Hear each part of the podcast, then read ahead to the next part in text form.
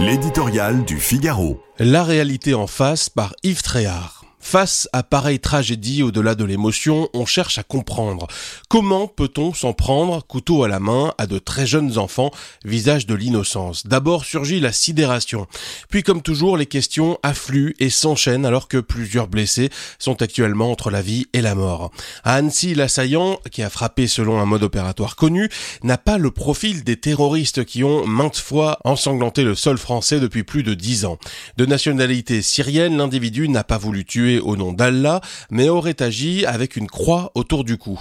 Cependant, si le mobile de son agression reste à déterminer, cet épouvantable drame renvoie une nouvelle fois, qu'on le veuille ou non, au désordre migratoire qui règne en Europe et en France. Et sur ce front, n'en déplaise à certains qui ne veulent pas voir la réalité en face, il n'y a rien d'indigne à s'interroger.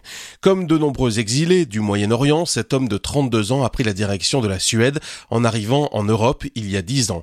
Il se marie quelques années plus tard une jeune femme de ce pays, puis son couple met au monde un enfant, aujourd'hui âgé de 3 ans. Titulaire du statut de réfugié, l'intéressé n'obtient pas la nationalité suédoise, réclamée à plusieurs reprises. Peu à peu, son ménage bat de l'aile. Il divorce, puis, fin 2022, il décide de quitter la Suède pour venir en France, où il vit sans domicile fixe et où il dépose une nouvelle demande d'asile, obtention qui lui a été refusée ces jours-ci. Réfugié syrien résidant en Suède avait-il le droit de séjourner durablement en France? La première ministre l'affirme.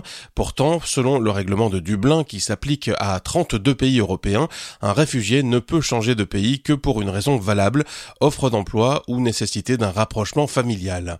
Emmanuel Macron a dénoncé la lâcheté absolue de l'attaque d'Annecy, certes, mais ce drame rappelle aussi à l'Europe et à la France l'urgence de se montrer moins kafkaïenne et plus vigilante face à l'immigration.